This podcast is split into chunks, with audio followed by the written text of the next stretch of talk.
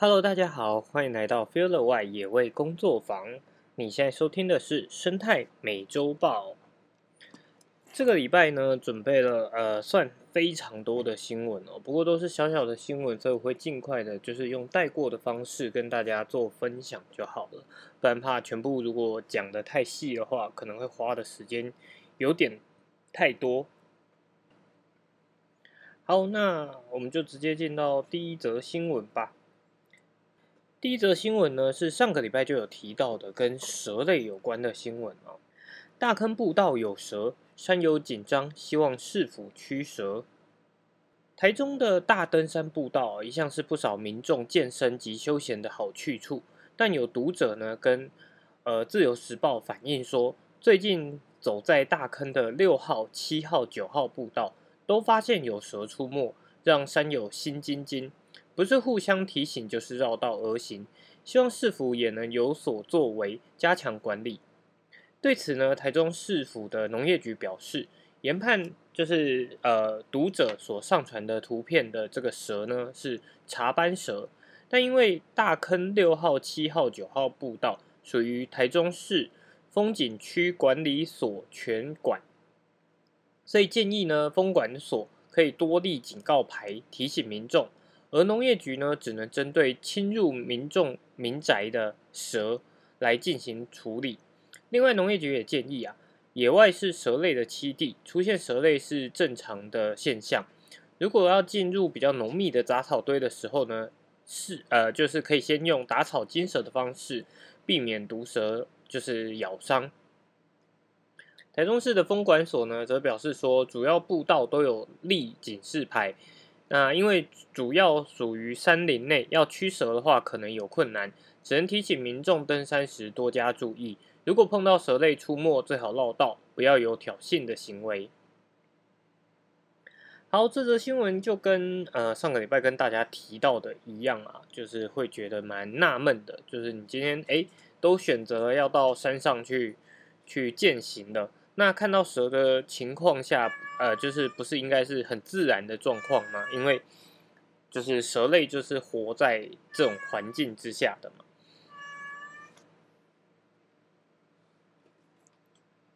稍等我一下，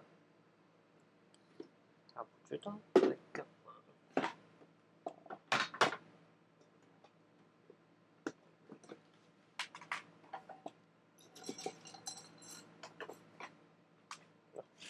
弄一点饲料给他。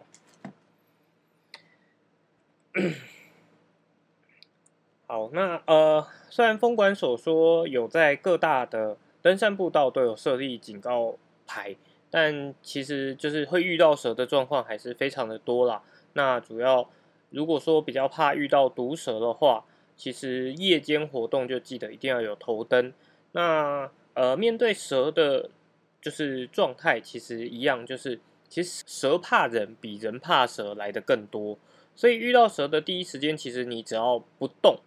蛇通常，除非距离已经过近，如果你发现的时候它已经离你非常近，那当然是就是要远离，就是往后退。但如果说有一段距离的话，然后尤其登山客假设有带登山杖，是可以用就是敲击旁边的方式来警示这个蛇类，那他们就会自己自行躲开了。好，在第二则新闻呢，跟蛇一样有关系哦，猫的另类报恩。流浪猫阻蛇入侵，上演对视战。在南投的民间乡，有一一名男子在呃吃完晚餐之后，跟妻子一起在客厅看电视，然后家门口就不断的传来猫叫声，以为是住在附近的流浪猫肚子饿了，夫妻呢就准备了一些食物要准备喂食，结果门一打开，发现流浪猫站在门口，试图和一只。就是呃试图入侵的蛇上演对视战，猫蛇彼此紧盯对方，伺机而动。还好经过报案后，由消防人员透过捕蛇工具将蛇抓住，才化解了猫蛇一触即发的冲突危机。那这名夫妇呢，平时热心公益，也会在不影响社区环境及安宁下，帮忙照顾一些流浪猫狗。这次入侵的蛇呢，经由农委会特有生物研究中心鉴定后，确定是呃名叫花浪蛇的蛇类，是一种无毒的蛇类哦。不过，流浪猫不畏此蛇长近百公分的体型，展现守护家门的勇猛表现，也令社区民众刮目相看，直夸简直是另类呃流浪猫的另类的报恩。那南投县政府也指出，炎炎夏日，蛇类在户外活动也加呃越加频繁。那目前从一月到六月受理的蛇类入侵民宅通报案件，大约呃从三十四件到六呃五六月的三百多件、两百多件，总计有一千多件了。因此呼吁民众遇到不明种类的蛇呢，首先要远离，不要拍打攻击它，也不要试图自己驱赶或把它打死。以免反遭蛇吻，危及自己的生命安全。好，这则新闻我把它就是用念的念完了，然后里面其实有一张图片，是我会想要分享这篇新闻的一个很大的原因，就是这篇新闻里面，呃，他提到了流浪猫不畏此蛇近百公分的体型，但是从照片里面看，这只蛇就是大概就是三十公分而已。然后我不知道为什么新闻媒体就是要写到近百公分，那尤其是就是呃新闻里面也提到说这只蛇尝试入侵就是家门，但问题是他们是怎么判断这只蛇是想要进入家门，而不是从门口要经过的时候遇到这只猫而两个人开始对视？所以其实这个新闻呃一方面是觉得就是。新闻媒体在对于蛇类的时候，常常会以一个过度夸大的尺寸来形容蛇类，然后就让民众反而加深了对蛇类的刻板印象，会觉得哦，蛇都很可怕，蛇长得非常大只，然后呃非常恐怖。那尤其这一次出现的也只是一只无毒的花浪蛇。那呃，因为南投民间乡相对来讲，它还是有一些。浅浅山环境啊，森林，呃，花浪蛇它也是常出现在农田生态系里面的一种蛇类，所以真的还是希望大家可以对自然有更多的了解。那当然里面也提到了这一对夫妇平常就是会去喂食，就是住家附近的流浪猫，那所以对这个猫当然有特殊的情感，因因此也产生了后面的一些呃自己的臆测。认为说啊，这是猫的报恩啊，猫为了保护人，所以才把蛇阻挡在外。但其实这都是我们人类用过度用自己的视角来去为这些动物们做的一种情感投射。那这其实在于不论是科学上还是在呃面对自然环境上，都是一个相对没有这么好的呃做法。好，再来下面一则新闻是。捕获一点一公尺大龙王雕，比赞拍照，便用掉的，获判无罪。好，这则新闻在上个礼拜其实引发了非常多的讨论哦，尤其在我比较熟识的这些野生动物保育圈里面，其实大家对于这件事情都蛮不开心的。事情呢，其实是发生在呃二零二一年啊。蓝屿有两位两名男性捕获了一只一点一公尺长的大龙王雕，那还比赞拍照，被抛网之后，就是到了最近呢，东台东地院却判两人是无罪。那呃，两人被判无罪，最主要的原因呢，是因为后后面就是法官询问两名就是被告。那被告辩称说，他们是用钓竿放长线来钓到这个曲纹唇鱼，也就是大龙王雕。那收竿的时候觉得很重，所以跟呃另外一名男子一起拉竿。然后当把这只鱼拉上岸的时候，这只鱼已经死掉了。等，然后呃另呃谢男也辩称说，他们并没有用器具来刺穿曲纹唇鱼，是用扣岸的钓竿钓到的。钓到鱼的当下，鱼已经没有在动了，也不知道是就是这个大龙王雕，也不知道它是保育类动物。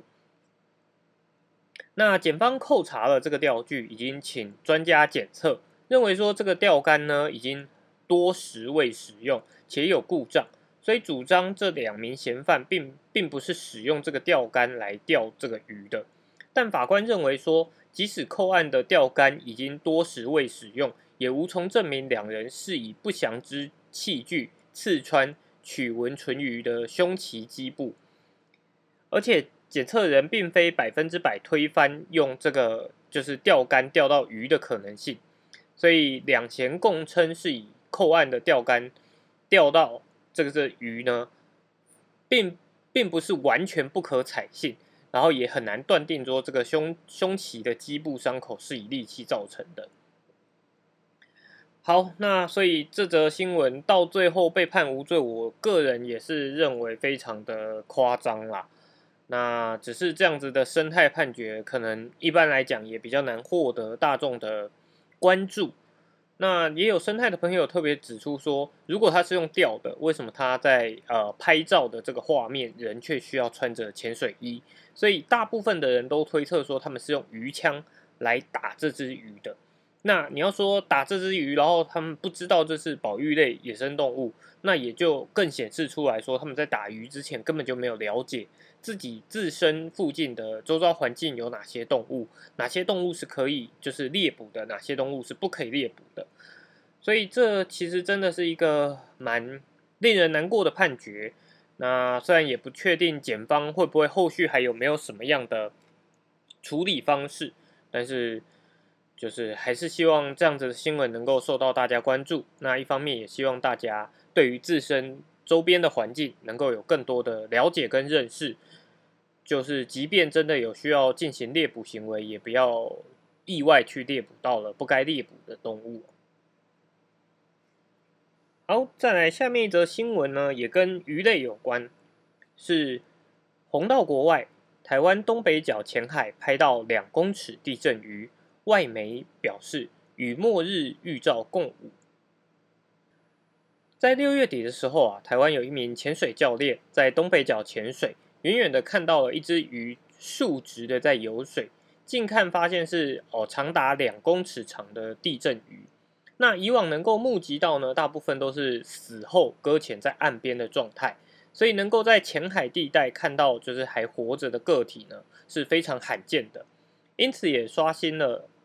呃，就是台湾目击活体地震鱼的最大纪录。那这个就是潜水教练他也有记录下来这个影片啊。画面出来之后，引起了在国内掀起讨论之外，这个画面也红到了国外。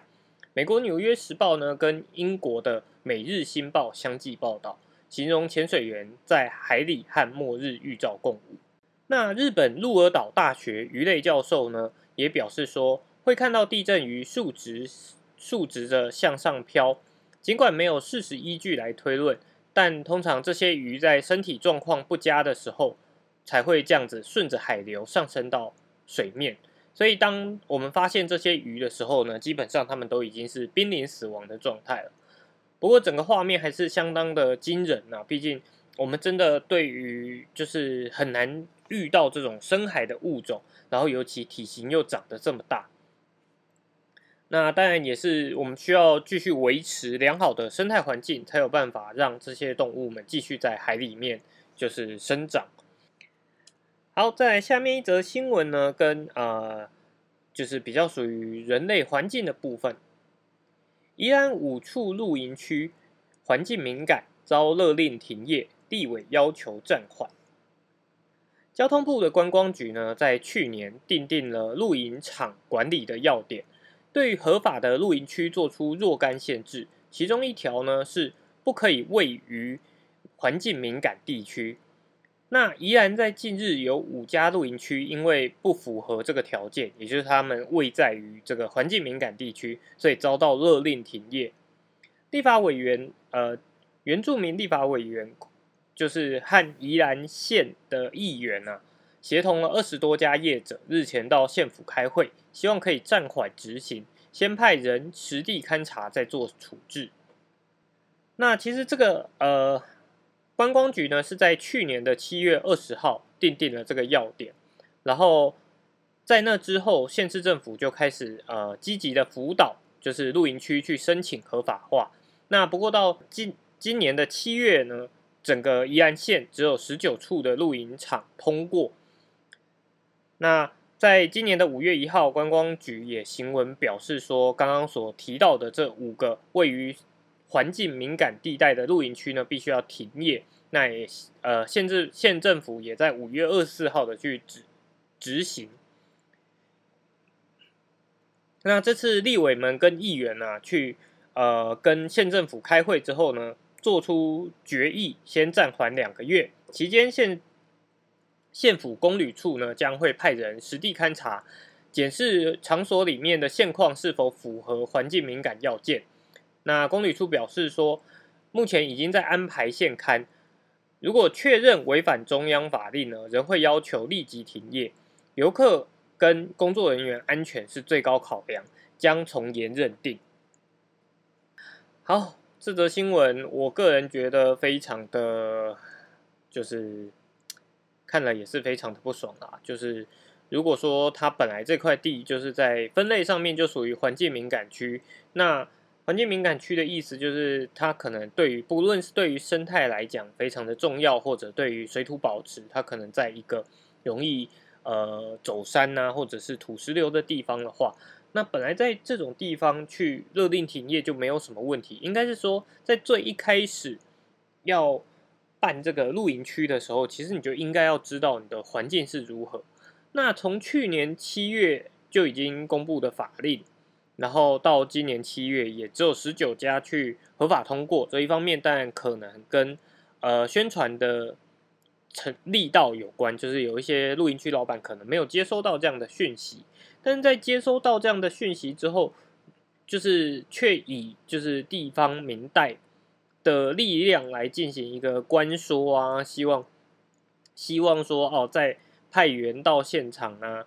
那。我会觉得真的是非常的，就是以人为本。我们真的就是等到那如果说真的哎到现场看现阶段哦没有大风没有大雨的情况下，环境看起来没有问题，然后他们可能用了一些人造物，譬如说水泥墙去做挡土墙。但如果过了一阵子，结果遇到台风什么的，造成山崩土石流，然后状况出来的时候，那到时候又是谁该负责呢？会不会到时候又？哎，要求说是要国赔，因为毕竟国家也认可了他们在这里盖，就是就是盖露营区。那所以我认为说，其实很多东西真的台湾一个遇到的很大问题，就是我们很常会利用就是民意代表来进行施压，然后把一些事情去做拖延啊，或者就地合法。其实像就地合法这件事情也是非常的诡异啦。好，不过这个部分的话，我觉得就不再多提。我们先进入下一则新闻吧。在下面一则新闻是：百货出现保育类动物，展览展售暹罗鳄标本，负责人涉犯野生动物保育法。这则新闻呢，主要是在台北的信义区某百货公司，在今年就是预计要跟一间以标本。就是主打标本的咖啡店厂商合作，那策划一档标本展览。那因为就是在这个标本展览里面，展品有真标本跟假标本。那百货业者发现说，哦，这个展览品非常的多，担心展览品里面包含了保育类动物标本，所以就联系了台北市政府的动保处来进行检查。没想到就真的找到了一只暹罗鳄的标本。那检方指出。根据《野生动物保育法》第三十五条之一项规定呢，保育类野生动物及其产制品，非经主管机关同意，不得买卖或在公共场所陈列展示。那由于暹罗鳄是属于呃保育类动物，百货业者呢跟咖啡厅业者原本有计划要展售展品，虽然具体的细节还没讨论。但咖啡店的厂商跟诚信负责人就会因此而涉嫌处罚。好，这个部分其实我觉得，嗯，就会，其实我就有一点想要站在百货业者的角度来讲，就是虽然说他们确实违反了保育类野生动物法，比如说以百货业者来讲，但是他其实是有这个 sense 去想到说啊。我要展售这么呃，我要展示这么多的标本，甚至可能有贩卖行为，所以我请台北市的动保处来进行检查，所以它的犯意其实并没有那么的高。那当然，以呃本来就主打标本的这个咖啡店厂商呢，则应该要去检讨说，他们既然想要利用就是标本来作为一个他们的行销手法的话，其实他们对于这方面的的那个 sense 应该要更高一点。就是哪些哪些动物是属于保育类动物，需要先经过申请才可以展示，或者是哪些动物是不得贩售的，这个是应该是呃，我觉得就是做的不好的地方，其实在这个咖啡厅的业者身上。那我当然是希望说这个部分其实还是呃可以做一点小小的罚罚款，但是当然它是从轻量刑啊。因为我觉得这个是让他们有一个呃更好的改善机会，毕竟他们并不是真的去危害到了野生动物的的生命安全。但在标本上面，如果呃我们原本最担心说保育类的标本一旦可以贩售，就是随意贩售的情况下，可能会导致恶意的猎捕啊这些情形发生。不过以这个案例来讲，我觉得并没有这个隐忧存在的话，就是。可以从轻量刑，那也就是让大家知道说，其实如果你有就是认识一些或者是接触到这样类似相关的，比如说他可能在展示标本啊，或者自身在做标本展售的朋友的话，也可以提醒他这样子一个小讯息。好，再来下面一则新闻是，保育类动物石蟹獴家族可爱萌样现踪正大校园。国立政治大学呢，坐拥山水的环境，向来生态丰富，像是山羌啊、白鼻心，呃，新闻里面写食蚁兽等野生动物，都曾在校园内被师生目击。这回轮到稀客石蟹獴惊喜现踪，在六月中旬呢，有居民发现保育类的动物石蟹獴一家三口现踪指南溪，随手拍下的珍贵画面。那正大校方表示，当时石蟹獴出没的地点呢，正好是景美溪及指南溪汇流口护岸再造工程开工不久。那主办工程的台北市公务局水利处接获通知，就立即要求施工厂商停工，紧急办理生呃工程的生态检核，在山侧围篱加盖黑网布，并先以人工除草的方式轻度干扰河岸。避免石蟹獴再进入到这个工程区域。那石蟹獴呢？它又称作为中缩猫，是台湾浅山溪流环境的指标物种，是一种日行性的呃哺乳类动物，通常在树林里面活动。那也会捕食，就是山林里或溪流中的螃蟹、螺类、甲壳类为食。那石蟹獴对于环境相当的挑剔。呃，好，这些叙述先暂时跳过。那正大的总务长呢，则表示说，学校致力于打造生态永续校园，像是控制光害啊，设置遮蔽物，种植乔木或灌木，坡地增加地被植物，保持地表湿度，严禁施施洒农药及化肥等。然后也积极的，就是呃，就是每年的五月四月到五月呢，也可以在学校后方看到许多的萤火虫。好，那这则新闻呢，主要就是跟大家分享是，哎，其实也是希望越来越多人认识这样子一个特别的物种——石蟹獴啊。那石蟹獴就如刚刚里面稍微有提到的，它名字叫石蟹獴，所以呃，它最喜欢吃的食物确实是螃蟹。不过，螃蟹其实并不只有就是溪流里面才有，其实在山林里面呢，也台湾也有非常多的陆蟹，所以，但但当然它也不是只专吃螃蟹啦，像是昆虫啊或者其他其他小型的呃动物，它也会去吃。那它的俗名又叫做中缩猫，是因为它全身上下披满着，就是有一点硬硬的毛，所以看起来有点像古代人在穿的，就是稻草雨衣、蓑衣的那种感觉，所以就又叫做中缩猫。那其实中缩猫这几年已经慢慢的没有那么呃，就是慢慢的开始有到人类比较多的环境去出没。比如说，在之前台中的科博馆，其实也有，就是他们的植物园也有发现过有，就是石线獴跑去。那尤其当时的那只石线獴到底怎么去的，也是非常令大家讶异。因为科博馆附近其实还是蛮多，就是车水马龙的，所以石线獴到底怎么去的，其实还需要更多研究才能够知道说，哎，是不是有什么样的地方让石线獴可以这样子跑到那个呃科博馆里面？那我们有没有可能把环境就是照顾的更好之后，让它有一个绿色的廊道，也就是让动物们可以更自自在的生活在这里？好，再来下面一则新闻呢，也跟生态环境有关了。关田生态园区缺水，繁殖期仅四十五只水蛭，创新低。水蛭呢是台南市的市鸟，那在二零二二年的夏季，水蛭的族群调查有一千六百二十二只，那冬季的鸟调呢有两两千六百零三只水蛭，双双刷新了纪录。那有八成呢，都分布在关田区。不过，根据关田区公所的统计，今年菱角田啊只剩下两百一十一公顷，比过去的两百七十公顷来的少。菱角田减少呢，也冲击了水质的繁殖。园区呃，就是刚刚提到的关田生态园水质生态园区呢，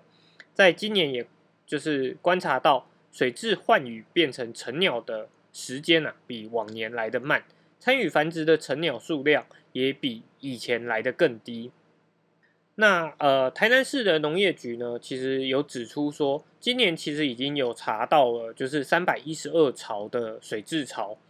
那有两百四十二巢在关田，其他的分布在可能麻豆啊、下营或者是盐水柳营部分。那如果有农友有发现说，哎，有水质筑巢的话，其实都可以赶快通报农业局。因为目前在台南有这个生态给付方案，就如果有发现水质在，就是您的菱角田啊，或者是其他水田里面筑巢孵化的话，孵化出一到三只雏鸟的话，会发几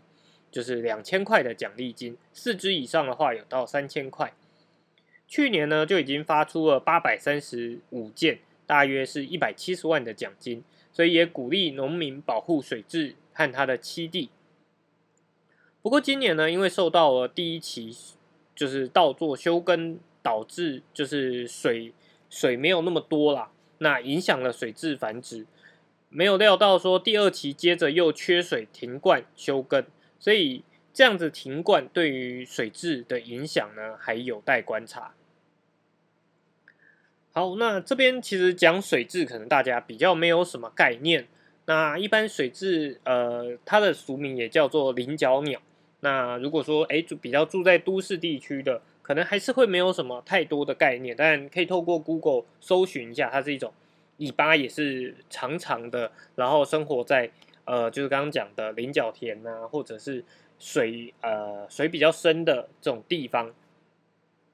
那如果说居住在呃都市环境的话，平常大家如果跑全联。再过一阵子，菱角的季节到了的时候，全联呢也有推出就是友善环境的，就是菱角。那这些菱角其实就是跟呃友善水质，他们不会刻意去施施呃施放就是化肥跟农药，这样然后也会好好的照顾说，譬如说有发现水蛭潮的时候，就会照顾到哎他们的幼鸟离巢之后，可能才去进行这个区块的耕作。所以大家也都可以支持这样子友善环境的产品。好，这个礼拜准备的新闻真的比较多啊，还有三则新闻。下面一则新闻是动物反常，海獭霸占冲浪板，灰鲸求助人类。这则新闻呢，其实应该是从国外的新闻去翻过来的。那里面提到说。呃，人类生活的空间跟野生动物的栖地越来越重叠，也就导致了冲突不断，让动物发展出了异常的行为。美国有一只母海獭，从去年开始，不止霸占冲浪板，还会试图咬人。那当地的这个野生动物管理单位呢，就推测说，可能是荷尔蒙失调，或者因为人类喂食所导致的。而在美国的乔治亚州，则是有河狸染上了狂犬病，失控攻击女童。女童。然后在佛州的海域呢，则是传出有大群的海牛停在海岸边，却遭到人类包围和随意触摸，可能会影响到这群海牛去繁衍后代。那新闻里面也提到说，不过在一连串负面交互动之下，近期学者也在美墨之间的太平洋海域发现灰鲸竟然会主动寻求人类帮助。不过这个叙述，我个人认为，呃，不是那么的完整，因为它里面提到的是这只灰鲸啊，它会呃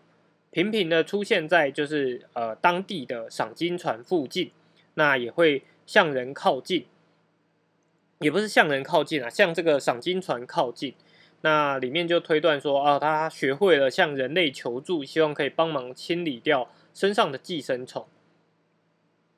那呃，海洋学者，当地荷兰的海洋学者呢，表示说，他们经常看到的是这些鲸鱼呢会对着船体摩擦，那认为说他们可能是想要除掉这些寄生虫。那虽然他们的身上爬满了寄生虫，可以帮助他们吃掉身上的藻类。并以剥落的皮肤和伤口为食，对于鲸鱼来讲，大多是有益处的。但如果数量过多的话，其实也会让鲸鱼感到不舒服。那所以，呃，这些鲸鱼可能就是感觉到不舒服之后，才会靠近这个这个赏金船，然后试图把它的就是身上的寄生虫给磨掉。那这样的行为应该要认定为是他们来找人类寻求帮助吗？又或者是？因为赏金船频繁的出现，让他们发现了，哎，赏金船是一个可以利用的、利用的东西。毕竟，呃，人造的船只它还是硬度比较高的嘛，所以它就可以借由这样摩擦这样硬度比较高的物体来磨掉它的寄生虫。那以这样子的说法来讲的话，它算是找人类来寻求帮助吗？这个就我觉得就更值得思考了。那刚刚也有提到说，那个佛州的。那个海牛啊，因也因为就是他们在海边，海边就是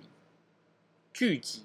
那但因为可能是因为环境变迁的关系，导致了他们在这里聚集，结果也有非常多的民众就因为新奇跑到现场，然后把海牛团团围住，让他们无处可逃。然后还有民众就是险些被这个海牛冲撞。那海牛虽然体型庞大，但是性情相对来讲是比较温和的。受到生态环境的破坏，正面临着灭绝的危机。所以呢，也就是当地的鱼类及野生动物保护委员会呢，也特别提醒大家说，呃，就是骚扰海牛最高可以罚到一百万美元，甚至是坐牢。所以也提醒民众千万不要以身试法。好，所以刚刚这篇新闻其实就提到了非常多，就是因为呃人类的生活或者是环境的变迁，导致呃人跟野生动物的距离啊变得越重叠度越来越高。那也因为这些互动关系啊，导致动物出现了一些异常的行为。那在这样的情况下，我们到底应该要怎么样去应对？其实也是一个很重要的课题啊。下面一则新闻呢，其实也就跟这个有关，那不过是发生在台湾呢。蒙受县中玉山游客遭黄喉貂盯上，一路跟车乞讨，画面曝光。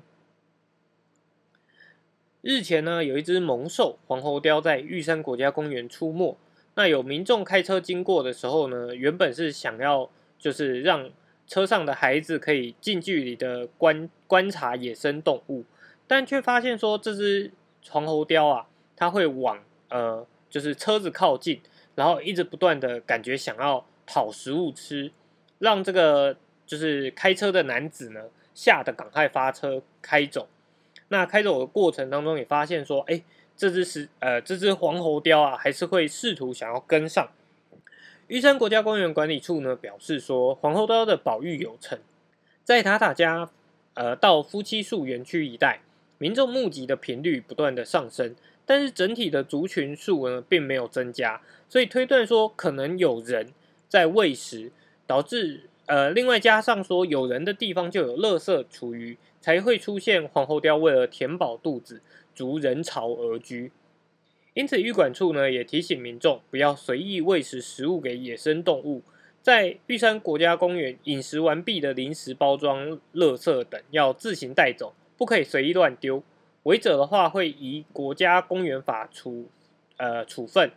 处以三千元以下的罚款。好，三千元以下真的是，你看刚刚美国随意触摸海牛是一百万美元，然后。在台湾就是呃国家公园内乱丢垃圾，然后罚一个三千块以下，真的是蛮大的差距啦。那尤其黄喉貂在这几年真的是越来越呃备受到重视，但也因为曝光度越来越高，长得也是相对来讲可爱。可是人真的是有一个很莫名的恶习，就是看到动物的时候就会很想要去喂它。那可是你这样子的喂，第一个是。它其实吃了你给的食物不一定对它来讲是健康的，然后再来是当你喂久之后，它可能对于人的戒心是降低的，它会不断的靠近人。那尤其现在黄喉貂又是食肉目动物，也就是说，如果哪一天发生了黄喉貂看到了人手上有食物，而想要去抢这个食物，造成了游客受伤，其实造成的威胁会更大。像寿山的猕猴，其实就是因为这类似的原因而导致现在寿山的猕猴这么凶的，所以也还是希望大家可以呃接收到这个讯息的时候，就知道说我们真的不应该随意的喂食野生动物。那其实遇到野生动物的时候，就以远观、远远的观察就好了，就不要想要触摸或者是喂食。好，再来是这个礼拜的最后一则新闻啦，也是跟刚刚的主题蛮有关系的。不过这则新闻呢，是发生在呃中国地区的。聪明猫头鹰宝宝迷路，主动走进派出所求救，一查发现不得了，是珍贵保育类。有一只小猫头鹰啊，疑似因为迷路而冲进了，就是呃中国云南省。的一个公安局森林警察大队，那他就是飞进警局之后，停在地上，不断的东东张西望，就像是在找爸爸妈妈一样。那值班的员警发现了之后呢，就立刻温柔的将他抱起，带进办公室照顾。警察将小猫头鹰带进办公室安置后，给他一点水跟饲料。小猫头鹰相当不怕生。面对陌生远景伸出手，竟然还想跟对方撒娇。事后，警察通报当地动物保育相关单位，才发现说这只小猫头鹰竟然是就是中国国家二级保育类动物菱角鸮的幼鸟，应该是正在学飞的时候离巢太远迷路。然后，呃，新闻里面写的是刚好发现这边有警察局，所以自己主动进来报案。好，所以这则新闻就包含了刚刚提到的两个点。那首先第一个点是，菱角鸮它其实是吃肉的动物，所以呃，警察给它一点水是没有问题的。可是给它饲料其实是完全不对的，反而有可能导致小猫头鹰噎到，或者是吃了不正确的食物而导致肠胃里面就是呃溃烂、胃溃疡之类的问题。所以真的，民众在。遇到小动物的第一时间，真的也不要想说啊，它好可怜，它一定是饿了就随意的喂食。包含在每一年的幼鸟季节，也有许多的呃燕子，那会被塞了很多的燕麦呀什么，而导致它们噎死。那其实燕子它是吃昆虫的，所以你给它燕麦是完全不属于它的它的食物。所以真的还是提醒民众。遇到动物受困啊，有困难的，第一时间还是先通报相关单位，由相关专业的人员来照顾，才会是最好的照顾。那另外一方面也是啊，新闻里面又提到了，刚好发现这边有警察局，所以自己主动进来报案，这也是一种以人类的方式情感投射在动物身上。真的这样子的投射，也许会让故事听起来很呃很可爱，很。很就是吸引人，可是这对于民众来讲反而会造成一个错误的概念，就是这只猫头鹰它也许只是因为被灯光吸引，或者是呃就是可能撞到玻璃呀这些问题存在。那你当把故事写得太可爱，反而忽略掉这些威胁的时候，未来可能只会有更多错误的事情发生。所以这个礼拜其实整理了很多篇，然后里面其实就跟标题一样，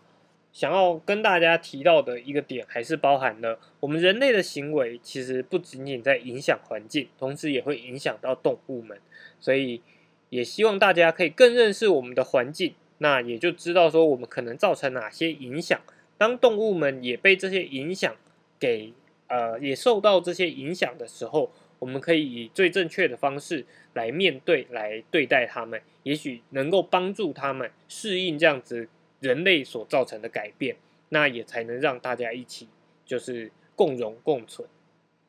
好，那这个礼拜的生态美洲豹呢就到这边。如果喜欢我们的节目，欢迎追踪我们的 Podcast 频道。我们同时也有脸书的粉丝专业、Instagram 跟 YouTube 频道。